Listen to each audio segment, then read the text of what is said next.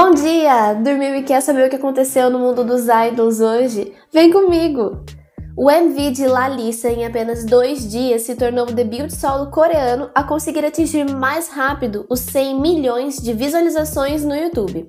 Antes, o primeiro lugar era do Psy com a música Gentleman, que chegou a esse mesmo número em quatro dias. Ainda sobre Blackpink, o MV de Whistle ultrapassou a marca de 700 milhões de visualizações, sendo o sexto clipe das meninas a atingir esse número.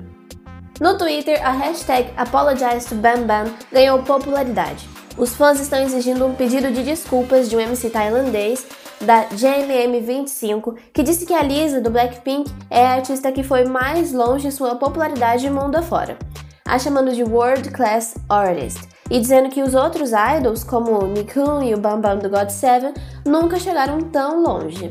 O GOT7 é um dos grupos de K-pop mais famosos que existem. Só o debut álbum deles atingiu o primeiro lugar nas paradas da Billboard de álbuns mundiais, e até hoje eles são muito conhecidos. Alguém avisa para aquele MC? Agora vamos falar de Inkigayo. O grupo Red Velvet, que estava concorrendo com a Espa e o Limousine, conseguiu o primeiro lugar na premiação com Queendom. No programa também teve várias apresentações, incluindo Stray Kids, MCND, I Stacey e vários outros artistas.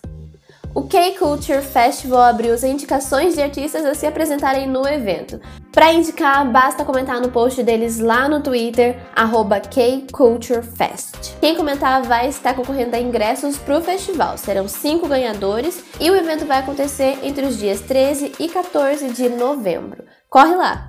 Ontem o grupo BTS foi convidado até a Casa Azul, que é a famosa Casa Branca, só que na Coreia, para receber do presidente Moon Jae-in um convite especial para participar do Dia da Juventude como convidados presidenciais para as futuras gerações e cultura. A cerimônia vai acontecer no dia 14 de setembro. Hoje, no dia 12, é o aniversário do membro Namjoon, o RM, e como presente, o MV de Idol se tornou o sexto clipe do grupo a atingir um bilhão de visualizações no YouTube. O drama Hometown Cha Cha Cha, que está em lançamento lá na Coreia, atingiu um pico de popularidade no país, sendo o drama mais visto entre os coreanos de 20 a 49 anos.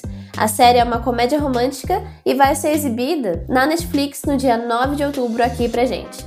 Pronto, agora você já sabe de tudo que tá nos trends. Eu sou Yoyo, esse é o podcast Hallyu. Bom domingo a todos e a gente se vê amanhã. Tchau!